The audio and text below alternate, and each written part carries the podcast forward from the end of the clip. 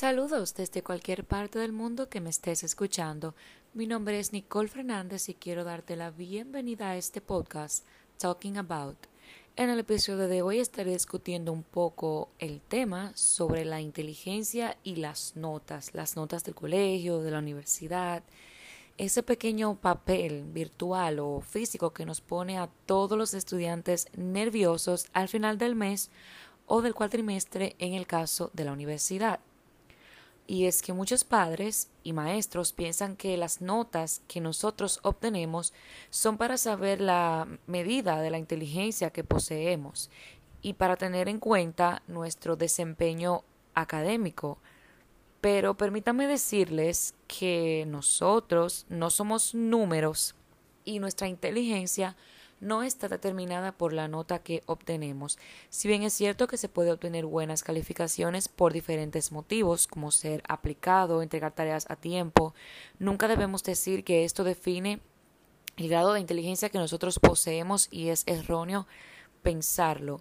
Las personas valen por lo que son y no lo que hacen. Lamentablemente, el sistema educativo nos hace creer que tener un 100, un 10, cual sea la calificación más alta, es nuestro sinónimo de inteligencia y que si obtenemos una nota no tan alta, ya deberíamos sentirnos que no somos lo suficientemente inteligentes para desarrollarnos en el ámbito laboral cuando terminemos los estudios. Y yo quería comentar esto porque ya este mes, aparte de ser Navidad, una época muy linda también, es entregas de notas para colegios y universidades y es creo que todo el mundo ha sentido como ese miedo, ¿no? Cuando va a abrir las calificaciones. Sí, se sabe que es necesario una nota mínima para pasar el año escolar o pasar el cuatrimestre. Sin embargo, si nos ponemos a pensar si un niño se copia de igual forma va a pasar, aunque no sea la manera correcta y los padres van a creer que su niño es súper inteligente y en verdad no está aprendiendo nada. Quiero recalcar que yo pienso que los conocimientos es el verdadero poder.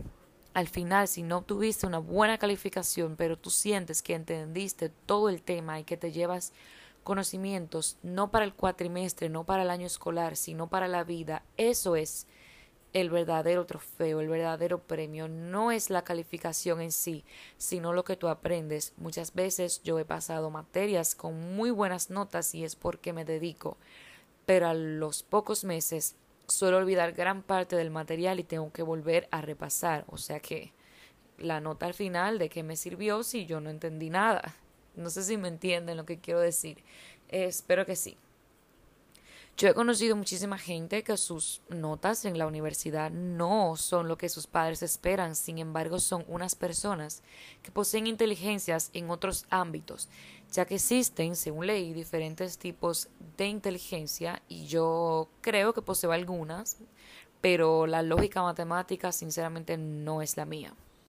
Por supuesto que debemos inculcar la responsabilidad y el compromiso en nuestros niños, pero también debemos hacerles saber que no siempre obtener un 10 es lo más importante. Como docente, yo prefiero tener a un estudiante de 3.5, de 10, por ejemplo, 4, que yo sé que está dando lo mejor de sí, que a pesar de su promedio no es alto, ha logrado comprender algo, es lo que explicaba antes, pero es importantísimo recalcarlo, yo siempre voy a pensar eso, la importancia es el conocimiento que tú obtengas al final. Y las inteligencias, como decía, son múltiples. Todos aprendemos de diferentes formas y en distintos tiempos. Hay personas que aprenden más rápido, otros más lentos, unos requieren de mucha ayuda, otros a la primera ya entienden y, y comprenden todo y son capaces de hacer hasta la tarea.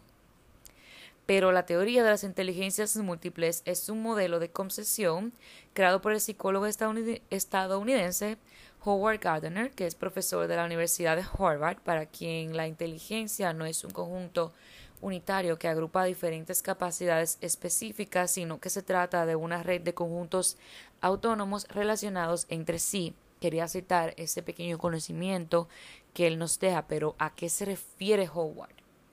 Se refiere a que en el desarrollo de nuestra vida o en el transcurso de ellas hacemos uso de más de una inteligencia. O sea, tenemos varios tipos de inteligencia y tenemos como varias acumuladas en, en, nuestro cerebro, pero yo no creo que todas. Si hablamos científicamente, la inteligencia no es más que la capacidad de solucionar problemas o elaborar bienes valiosos. La inteligencia no se define como el que más sabe o el que más notas tiene. En aquellos países donde la educación es valorada y el estudiante apreciado, como por ejemplo en Singapur, orientan a la mamá o el papá del niño haciéndole saber desde las edades preescolares cuáles son las habilidades y destrezas más notorias o desarrolladas en su hijo o hija para así indicarle que debería de inclinarse por esa área y evitarle frustraciones en el futuro del niño o la niña explicándole que si se ve más orientada al arte sería bueno que escoja una carrera más orientada a eso y así. Siento que esto es una idea muy buena ya que muchas veces nosotros mismos no sabemos en qué área nos queremos especializar, pero debemos tomar en cuenta nuestros gustos y en qué somos buenos para elegir el camino correcto. Muchas gracias por escucharme. Recuerden seguirme en Instagram. Me encuentran como Talking About Podcast. Y nos vemos el próximo viernes. Les deseo muy buenas vibras para su semana.